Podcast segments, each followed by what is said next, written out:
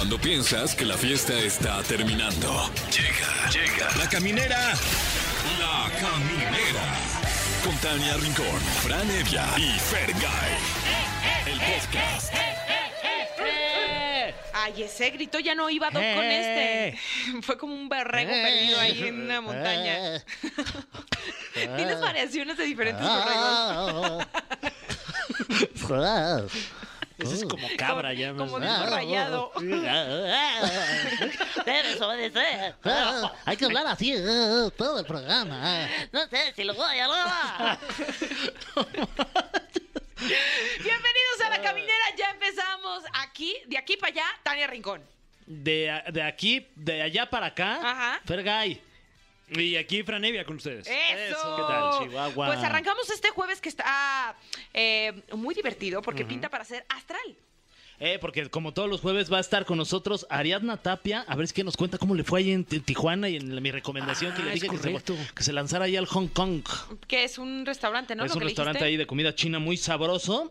Y este, y bueno, nos va, nos viene a platicar sobre el signo que te va a mandar a terapia. Vámonos. Sí, o sea, bueno, ¿qui- ¿quiénes entre- son los más tóxicos en el, en el zodíaco? Sí, porque, porque aquí nos hace la precisión de que es por desamor. Ah. Te van a mandar a terapia por desamor. Ok. Bien, bien, bien. Ok, ok, ok. Y además le vamos a meter olas, le vamos a meter surf, arena y mar. Sí, sí, sí. es que viene una surfista profesional. Claro, claro. eh, no culpes a la playa. Ay, sí. Ay, sí, sí, sí. A la tabla, a la bola. Está con nosotros Ana González. Ella Wow. es surfista y también es Instagramer. Y, y le vamos a preguntar de todo. Ay, Ana, que la conocimos en Exatlón, la verdad es que una súper niña y nos va a contar porque creo que nos va a presumir un logro más en su carrera como deportista. Así es. Y, y además hay que felicitar a todos los peluqueros porque hoy es el Día Internacional Wow. del Peluquero. Mira, Sí, felicidades. Y a entonces, todos aquellos que, además de peluqueros, son como toreros que cortan este orejas. Rabos. Que no son tan buenos peluqueros y cortan orejas. Y este, y el tema se trata efectivamente de eso, el tema del día. ¿Cuál ha sido su peor look? Wow. Pues de una vez, ¿cuál ha sido su peor look aquí, tú, Fran? Eh, una vez me rapé y creo que no tengo el cráneo que se preste para. Pero de qué Para? ¿Cómo? ostentar un ¿Tienes que tener un cráneo específico para lucir Es que el si no, No, sí se bueno, ve pero- raro, ¿no? Sí, o sea, tiene que ser agradable a, a la, a la vista. Este, no sé, como que no, no, Pero no que me va. sentías que está muy picudo, ¿Eh? muy, redo- muy redondo. ¿Cómo, No sé. ¿Cómo lo definirías? ¿Cómo sientes que es tu cabeza? Mi cabeza, la verdad es que no, no es como picuda para ningún lado, ni, ni tiene ahí como este sus Deformidades. relieves, ni nada, pero, Está pero, en alto relieve, ¿no? pero simplemente como que mis facciones y mi cráneo no, no, no, no son para estar ahí al descubierto. ¿Hay foto? Sí, debe haber, sí. Además, pues también estaba yo bien morro, entonces pues ¿Cuántos eh, años como que uno va creciendo desproporcionadamente, ¿no? Que unos sé. 16, yo creo. Ah, es que es la época adolescente donde de pronto la cabeza este, no paró de crecer, pero tu cuerpo sí está como todavía pequeñín, ¿no? Sí, o, o luego en la cara te crecen cosas eh, dispares, rara. ¿no? Te crece mucho la nariz o muy poco. Bueno, A mí me pasó, yo tenía mucho diente. Mis hermanos me decían que era un, un- castor. Ah. Sí, me decían que era un castor. Yo creo que fue, pues no sé si mi época fea, de, pero mis hermanos me traumaban. ¿Pero qué edad? ten- qué- ¿Cuántos años tenías? ¿Qué Como edad? 14, 13, 14 años. Mm. Y tenía un cuerpito y unos dientotes. Entonces, pues Mm. lo que decimos era desproporcional. Pero sin duda un look así feo, machín, que de verdad le eché ganitas a alborotarme lo feo. Eh, cuando llegué a Azteca me dijeron que me tenían que pintar el pelo. Porque ¿cómo lo tenías? Este, pues nunca me lo había pintado, según yo. Mm. Y me lo pintaron y me quedó como un negro muy oscuro y me sentía como con las facciones como muy duras, ¿no? Y, y me traumé. La verdad es que la pasé muy mal en esa época porque sentía que cuando me veía al espejo no me reconocía. O sea, ¿quién es esa? ¿Tú, Fer? Eh, ¿Alguna vez me hicieron el clásico peinado de basinica? No. El ¿Quién te hizo tanto daño? Mi mamá. Ay, no. Sí, o sea, me- todo el pelo hacia abajo y ya con la basinica y me lo cortaron así de honguito. De honguitos, sí. Guau, ¿Y lo tenías bien. lacio o...? Y no, pero lacio, lacio como baba, así. Ajá. Y además tengo dos pelos. Ajá. Me veía asqueroso. ¿Hay foto? Sí, sí hay fotos. Etiqueta sí, sí Como fraile, ¿no? Ajá, Como- sí, sí, sí. Etiquétanos. Horrible, sí, se, los etique- se las etiqueto. Oye, No, o sea, la foto. vamos vamos a escuchar algo de música y también por favor comenten de este precioso tema. ¿Cuál ha sido tu peor look? Este, porque hoy es el día del peluquero y la peluquera, o sea, de los estilistas. Pues vamos con algo de música y continuamos en la caminera. Ya estamos de regreso aquí en la caminera en Exa FM y como siempre se da cita, llega puntual a este jueves astral nuestra querida Ariadna Tapia. Angelóloga de cabecera. Sí. Hola, ¿cómo están chicos? ¿Cómo estás, Sania, Fran, Fer? ¿Cómo están? Todo muy bien, ¿tú qué tal? Yo Te bien. extrañamos. Yo muy bien, yo también. Ya aquí de regreso en tierra firme, contenta, ¿Cómo te fue en, en TJ? Me fue bien. les estaba comentando a los chicos que en cuanto llegué eh, habían dado toque de queda en la ciudad, ¿verdad? No, manches. Y me quedé dos horas varada en el aeropuerto, pero gracias a Dios pudieron ir mis amigos por mí y bueno, ya todo se normalizó en la ciudad rápidamente, se puso orden y todo normal, pero Qué fuera de ahí, maravilloso. Todo quedó en un susto. Así es, todo Sí. quedó en un susto y en un evento, pues que gracias a Dios salió brevemente adelante, ¿verdad? Avante. Y, y, pues como siempre yo con todo el amor del mundo haciendo mi trabajo, pero extrañándolos también. Ay, ay, qué linda, gracias. Y para pasar este trago amargo, vámonos a platicar de, híjole, de la toxicidad, Uy. toxicidad de algunos signos y es, ¿qué signos te van a mandar a terapia por desamor? Así es. Y bueno, vamos a empezar con Aries. Vamos a empezar primero con los seis signos iniciales. ¿Y a quién va a mandar Aries? Más bien, ¿a quién, ma- quién manda Aries a terapia? Ok, Ah. ok. Sagitario. No. Sagitario. Con permiso, una- me voy de aquí. Y- Gracias y- por participar. ¿Y tu esposo qué es, Tania? ¿Es ¿Quieres Aries? saber? Aries. No, ¿En serio? Sí, te lo juro. Y- Te voy a decir por qué. Porque, mira, Sagitario, lo hermoso, amoroso, comprensivo, ecuánime, am- lo que todo lo lindo que es, cuando se vuelve mula, agárrate porque ni Dios Padre te protege. Quiero salir corriendo ahorita a buscar a alguien que Sa- me abrace. Saludos a tu esposo que ahorita Que no, no nos puede estar Aries. escuchando. Está en terapia, Ajá, está en terapia. Es hora de terapia, justo. Bueno, pues Sagitario se vuelve la persona más cerrada cuando se enoja, cuando ya no quiere una relación y todo lo que él hizo que conquistara un Aries se convierte en el polo opuesto y eso vuelve loco un Aries definitivamente porque además Sagitario cuando quiere es uno de los signos más crueles. Uy. Uy. Sí quisiera salir en defensa, ahora sí que un, dos, tres por mí y por todos mis amigos. Mm. Quisiera decirte, Ari, que yo Aguas, decidí ¿eh? Eh, estar Ish. el resto de mi vida con Dani el día que tuvimos nuestro primer pleito. Mm. O sea, el primer día que nos dimos un agarrón de aquellos, que Dani estaba muy prendido y yo también. Uy, qué me dijo. ¿sabes qué? Tan... Muy, muy. Encendidos de, de coraje, de Ah, rabia. no, qué de feo, rabia, entonces. de ira. Ah, no. Ira. Mira, mira. ¿Viste? Te juro, Dani eh, se voltea y me dice, mira Tania, creo que ahorita tú estás muy enojada y yo también. ¿Por qué no dejamos que esto se enfríe y mañana hablamos? Dije, ¿cómo? ¿Ya no va a haber gritos y sombrerazos? Dije, bueno, está bien. Este es el hombre que me conviene para fastidiarlo el resto de su vida. Ay, hermoso. No para fastidiarlo, pero sí dije, es que yo soy muy acelerada y yo siempre discuto y yo siempre quiero tener la razón. Este hombre me viene a dar cordura y así fue, fue como decidí. Él no lo supo hasta muchos años después, pero ese día yo dije, de aquí soy. Mira, le ha venido muy bien la terapia. Felicidades. Sí, a- ¿eh? Muy lindo, A muy, muy lindo. De verdad que sí. bueno, vámonos con Tauro. ¿Quién lo manda a terapia? ¿Quién manda a terapia a Tauro? Acuario. Uh. Porque mira, Tauro, como lo hemos platicado en este espacio, es bien territorial, es dominador, le encanta tener todo ordenado, ¿ok? Le encanta decir cuándo, cómo y dónde se hacen las cosas. Y Acuario no le gustan los límites, no le gusta que nadie le diga lo que tiene que hacer, no es como muy ordenado, le encanta que otras personas orden- ordenen por él o por ella, ¿no? Pero en cambio, Tauro le encanta tener todo bien arregladito, bien lindo. Entonces, por eso y porque no se deja dominar, porque sí le contesta, porque sí le dice. Cuando realmente hablamos que Tauro es uno de los signos que dice, esta es mi familia, mi casa, mis muebles, mi comida, mi trabajo. Y Acuario lo menos que quiere son etiquetas y es que lo hagan sentir que está bajo el yugo de nadie. O sea, que le pertenezca a alguien. Exacto. Ole. No, eh, si Acuario quiere pertenecerle a alguien va a ser por 10 minutos y los 10 minutos que elige y otros 50 se la pasa Uy. él en su mundo virtual y emocional. Wow. Es, es uno de los signos más libres del zodiaco, por eso hemos dicho que es uno de los incasables del zodiaco. Púmbala. Ándale. Oye, ¿con quién nos vamos? ¿Con Géminis? Géminis. Géminis es uno de los signos que Virgo, si fuera te- si fuera la pareja, si fuera si fueran pareja y si son pareja y me están escuchando, me van a dar la razón, porque Virgo igual es muy ordenado, muy estructurado, no es tan afectuoso, no es tan efusivo. Es efusivo cuando lo mide, cuando siente que es el momento, cuando es correcto, cuando ya midió las coordenadas y las cordilleras y todo. Y Géminis al contrario es muy espontáneo, muy inquieto, eh, lo que lo que es es, o sea, en ese momento. Entonces Virgo no todo lo mide y entonces a veces esa espontaneidad que tiene Géminis, Virgo como que no le entiende, Virgo se enoja, se molesta y entonces amarga en mucho la cuestión de Géminis. También Virgo tiene cosas muy lindas, pero en este sentido con Géminis hacen cortocircuito.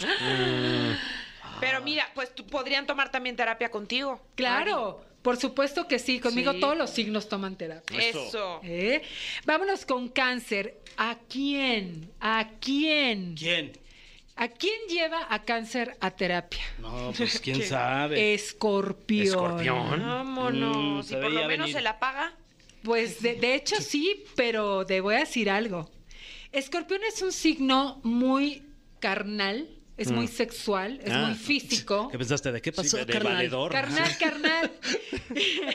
y cáncer es un signo muy emotivo, muy emocional. Entonces, de repente esa parte como tan sensual y a veces también tan emotiva de Escorpio, pero en el sentido de que es como más territorial, más celoso, como que cáncer es como muy, muy eh, eh, sensible. Y entonces como que no, necesita que le hablen bonito, necesita que le pongan la mesa lindo, que le den flores. Y Escorpio es mucho de la acción, mucho de aquí, mucho de ahora. Y otra de las cosas que no le encanta a Cáncer es que Cáncer es uno de los signos más estables del zodiaco.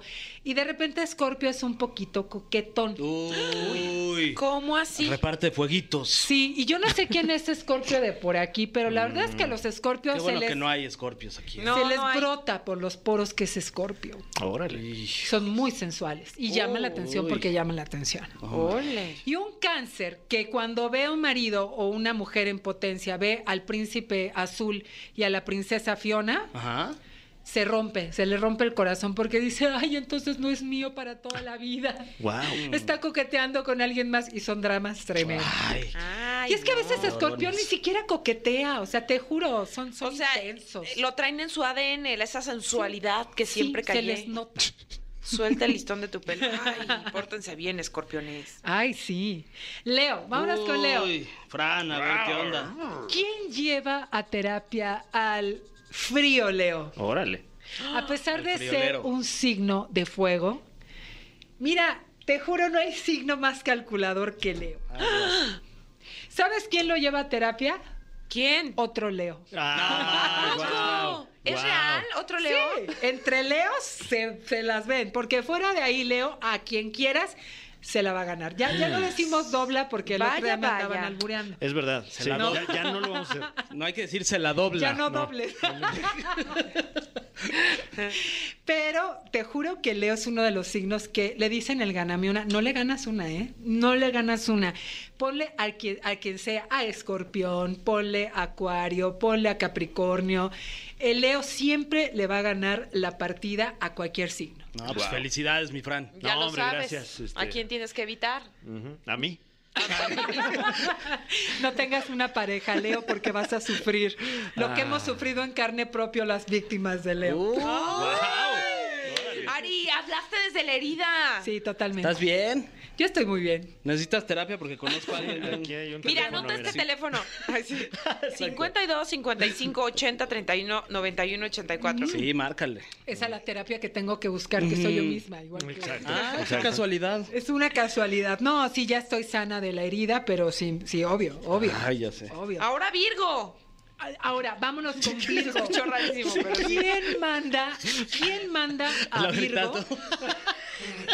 ¿Quién manda a Virgo a terapia? Ay, pues, Definitivamente Piscis lo manda a terapia. Típico, ¿no? ¿Quién lo manda a Virgo? Piscis lo manda a terapia. Mira, Virgo es, yo siempre lo he dicho, es una de las mentes más brillantes del zodiaco.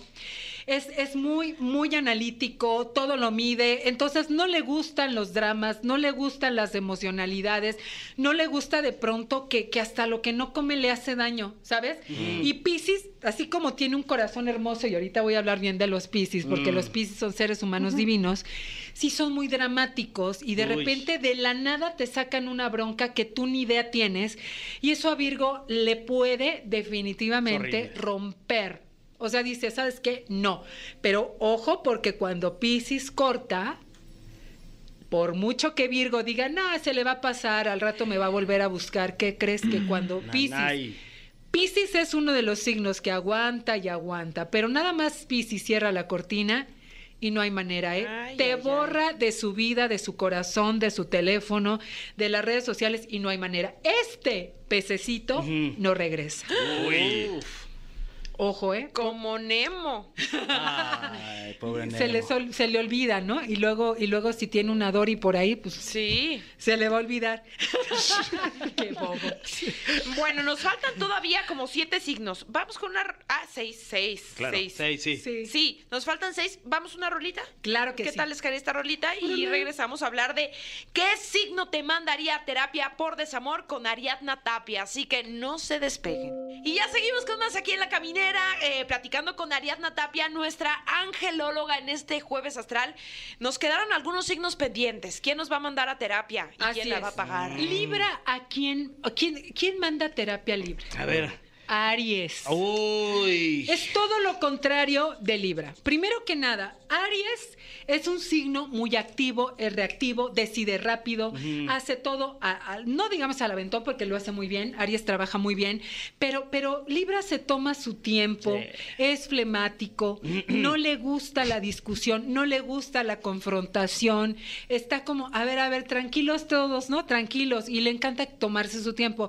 Eso definitivamente puede romper completamente a un Aries y Aries le puede romper el corazón a un Libra muy fácilmente. porque Libra, aunque tiene la mecha corta y también cuando se enoja, dice ¿Eh? cosas Ah. hirientes. en ¿Qué, me conoces? Ya aquí descubriéndose. Ay, Dios, en el no ventiles anímico. mis intimidades, Sí. Ariadna, Sí, o porque sea, se va a enojar. no, no, Se va a enojar, se va a enojar. Bueno, es que también soy medium, me acuerdo. No, no es cierto, no, no es cierto, no es cierto. Sí soy, pero no, no, no, no, me refiero a eso. pero está bien. Fíjate, Libra, eh, Aries así, mira, en una sentada te dice cosas así súper hirientes. Uno, dos, tres. Punto. Y tú así de. No, te puede mandar a terapia un Aries. Así que el Aries como amigo, Libra, es el mejor, pero como pareja no, porque te puede herir para toda tu vida. Ni modo. Sí. Y no va a entender, no va a entender definitivamente tu mundo. Ahora que sigue Escorpión. A Escorpión y Tauro. Vámonos con Escorpión. ¿Quién lo puede llevar a terapia? Tauro. ¿Por qué? Porque Escorpión y Tauro son igualmente dominantes. ¿Ok? Los dos también son sexuales, con la diferencia de que Tauro es más terrenal, o sea, la piensa más, y Escorpio no. Escorpio se deja llevar mucho más por sus instintos, por sus emociones.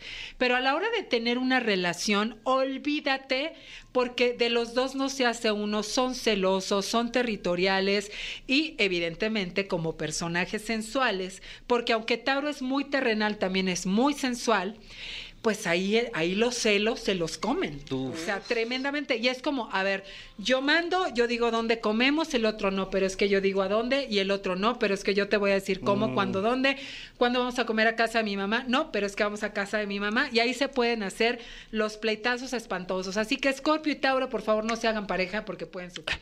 Exacto. O si ya son, sepárense. Claro. Tantito, tantito. Sí, un rato. Sí, o a lo mejor se dan cuenta de que ahí hay algo más lindo, ¿no? Bueno, vámonos con otro signo que es Sagitario y Géminis. Órale. ¿Por qué Sagitario y Géminis? Porque Géminis Sí, Tania. es una persona que si algo no le gusta a Sagitario, son las dobles caras. Ah, me O choca. sea, Sagitario es muy auténtico y de pronto Géminis es como ahorita sí, ahorita no, ahorita sí, ahorita no. Y Sagitario en su, en su polaridad positiva es uno de los signos más empáticos, se quita la camiseta por ti, te apoya, va por tus sueños, se pone en tu mismo equipo y a veces De nada, Géminis- chavos. Gracias. No, gracias, gracias. Sí, gracias, Y a veces Géminis es muy individualista, muy yo, yo, yo, yo, yo, y no ve por la pareja y eso puede definitivamente desilusionar muchísimo un Sagitario. Y además como que a veces le hace sentir que sí, me haces falta, luego no, luego sí, luego no. Ah, con que le gusta jugar con sentimientos. Así es. Mm. Y Vaya, pues, se vaya. le prende la mecha a Sagitario y dice, uh, uh, no, Mm, mm. te equivocas conmigo. Híjole. Capricornio. Capricornio, Libra.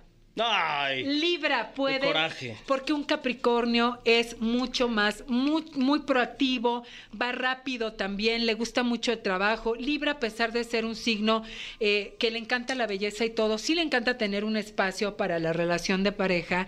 Y estar con un Capricornio simplemente lo rompería porque Capricornio pone en primer lugar su trabajo, en segundo lugar su trabajo y en tercer lugar su coche. Así.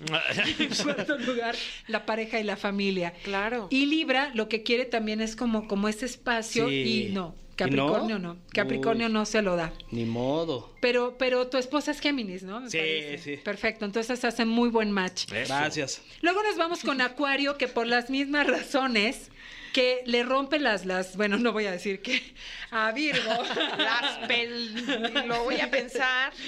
A Virgo, definitivamente porque lo que dijimos, Acuario es muy libre y Virgo es muy estructurado. Virgo se casa para toda la vida y Acuario, si quiere, se divorcia mañana. Pómbala. Sí, no tiene ataduras, de verdad que Acuario no tiene ataduras. Y luego finalizamos con Piscis.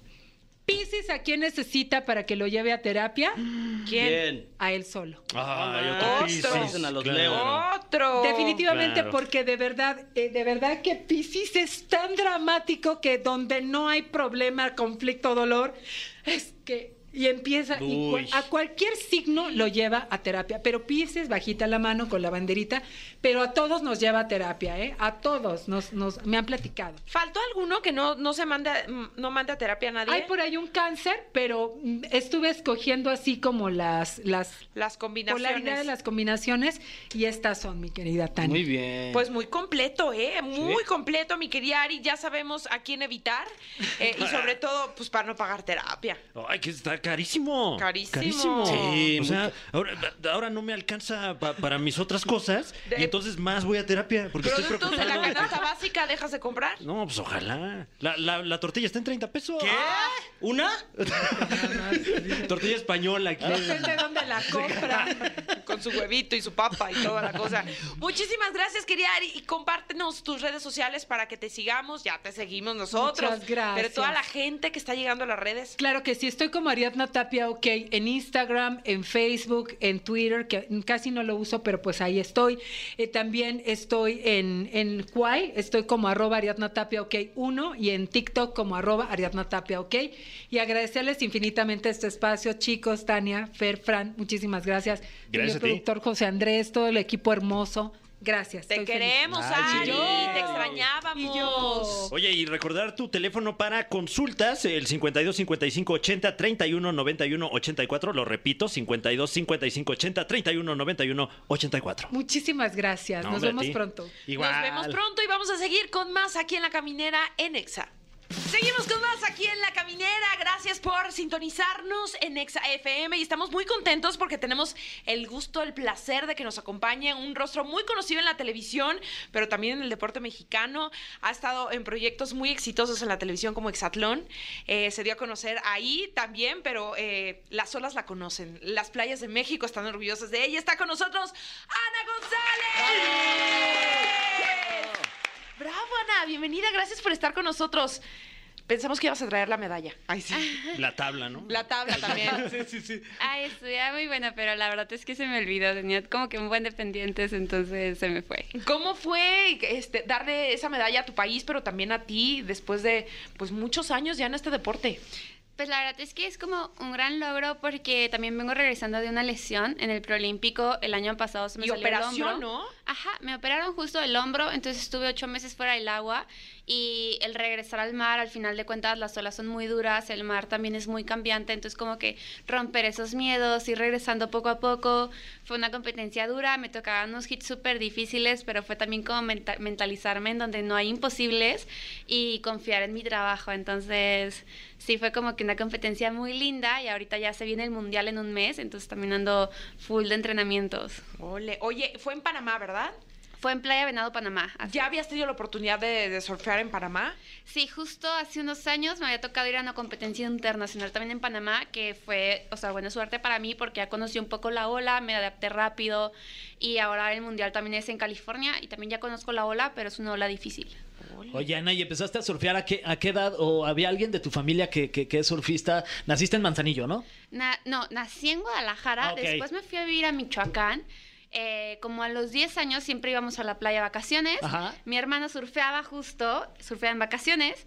Y yo, bueno, mi hermano es dos años mayor que yo y siempre quise hacer lo que hacía mi hermano. Entonces, si mi hermano empezaste. se caía, casi casi yo me caía. Ok. Entonces, eh, pero el, el mar me daba mucho miedo, sobre todo las olas grandes.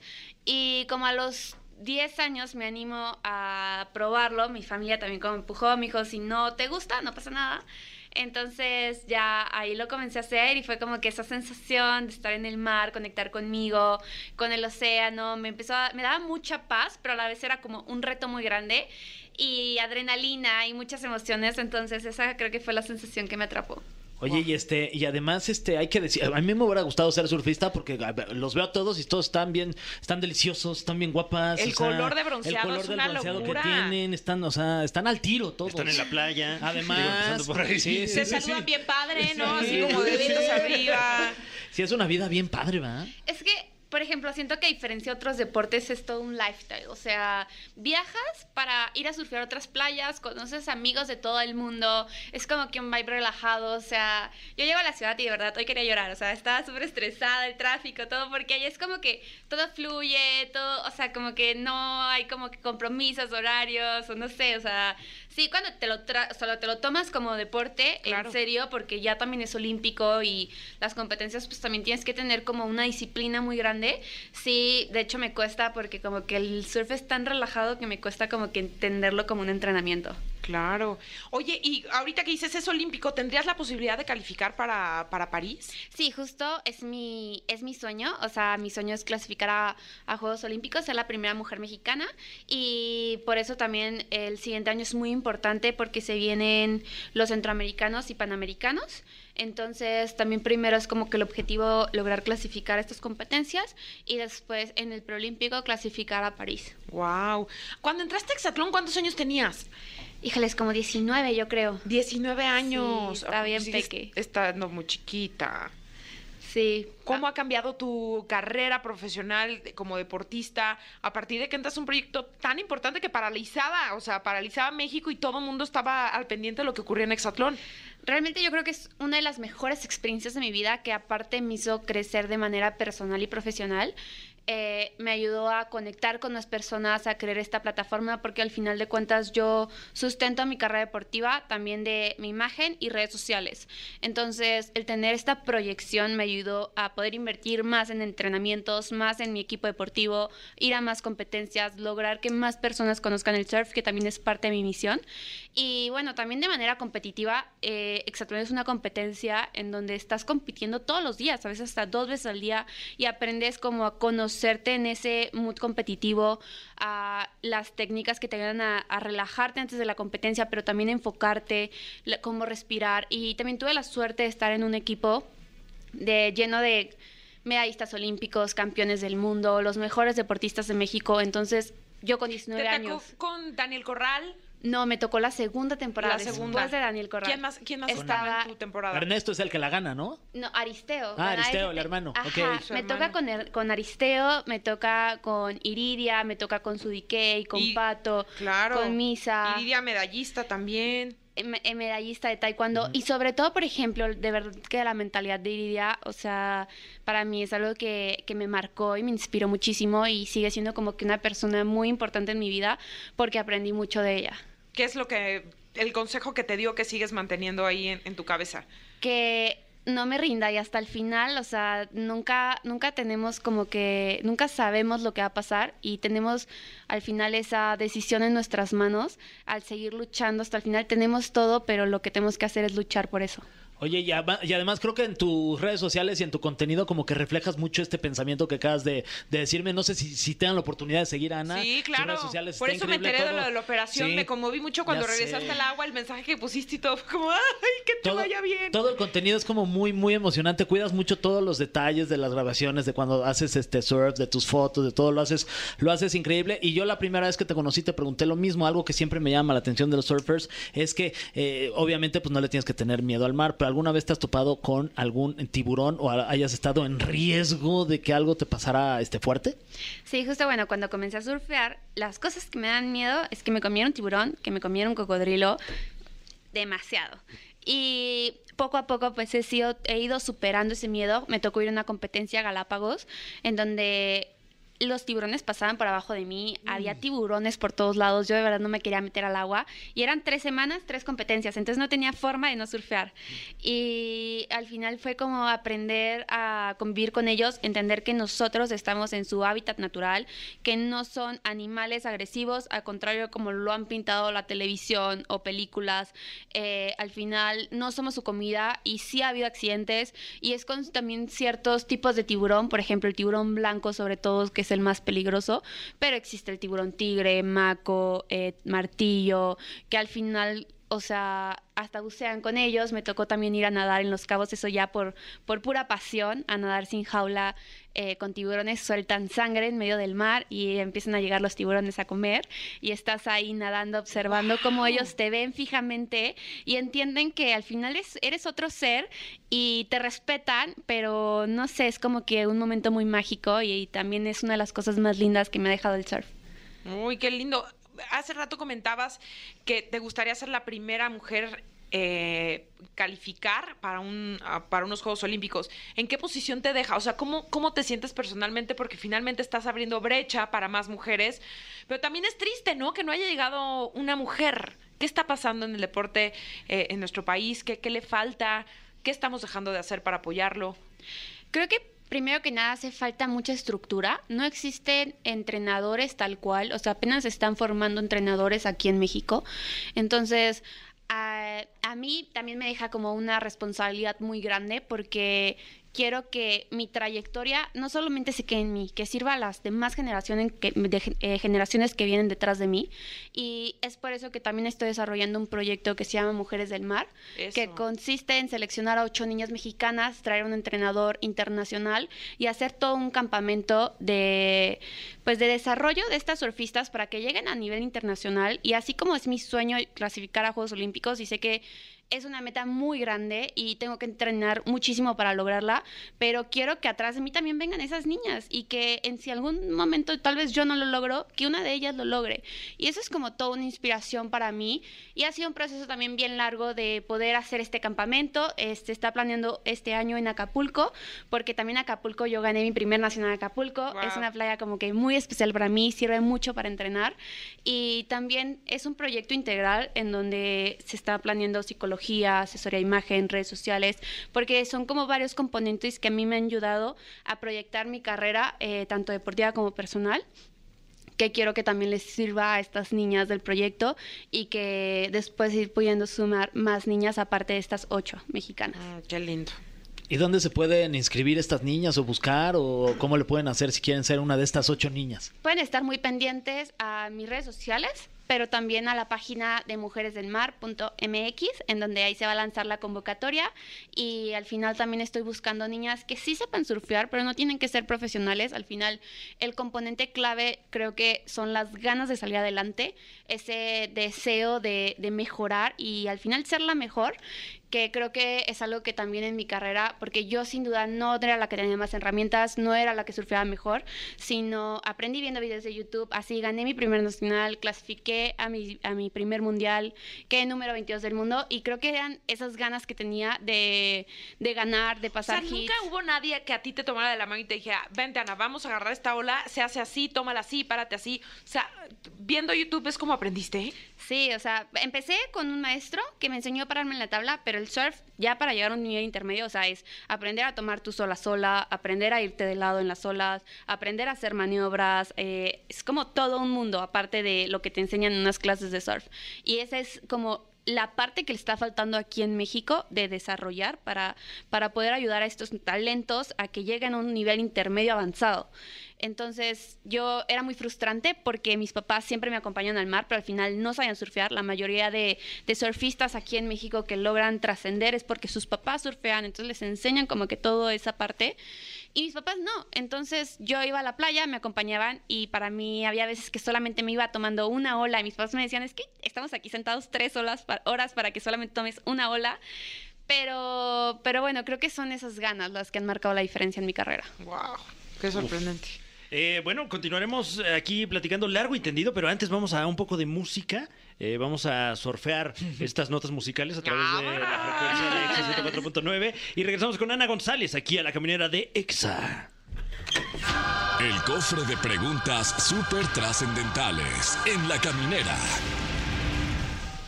Ya estamos de vuelta en la caminera, como usted lo pudo escuchar. Es momento de enfrentarnos al cofre de preguntas súper trascendentales. Está con nosotros Ana González, la surfista sensación del momento, y le vamos a hacer algunas preguntas completamente aleatorias. Em, Qué nervio. Bueno, esto, esto ya medio lo platicamos. Eh, eh, en tu bio de Instagram eh, dice que eres una surfista mexicana con grandes sueños. Platícanos alguno de estos sueños. Bueno, eh, nos platicaste el sueño de, de llegar a, a Juegos Olímpicos. ¿No sé si tengas al- algún otro ahorita a la par que digas, ¡ay, quiero eso!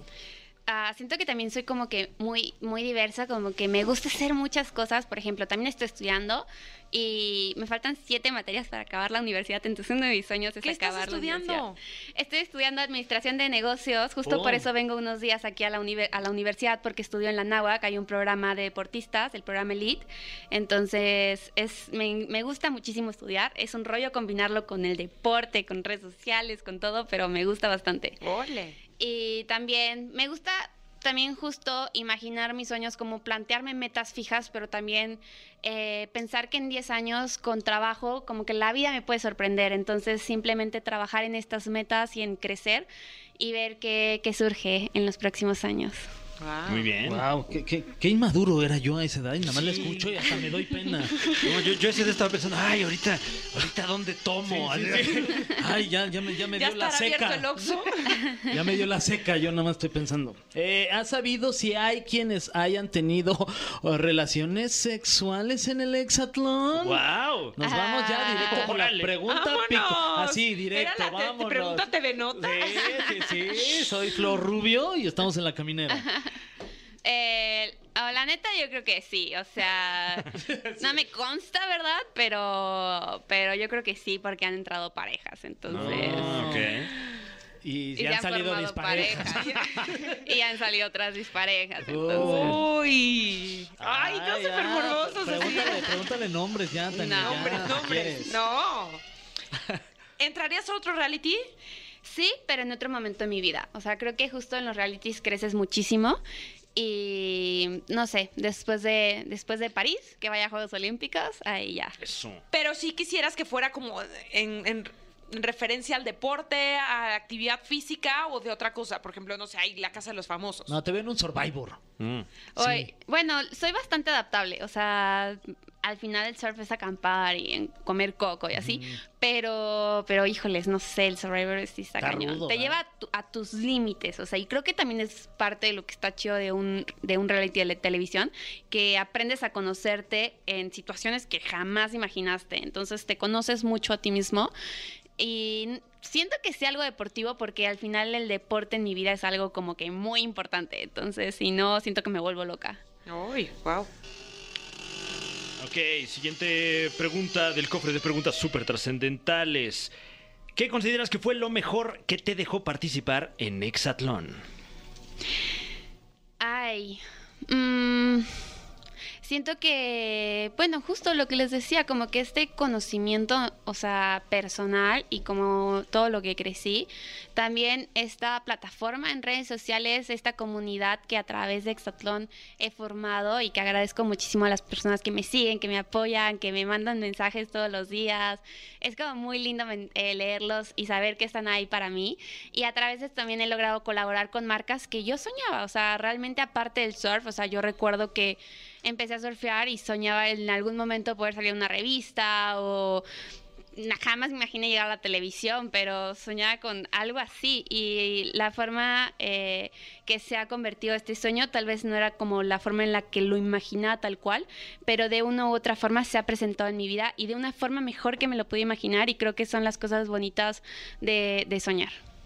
Ay, el amor, ¿no te dejó también el amor? Ay, definitivamente, o sea, Yo para también mí... vengo, hola, soy Tani, vengo de TV Notas. Sí, sí. ¿Cómo estás de tu corazoncito? De tu corazoncito.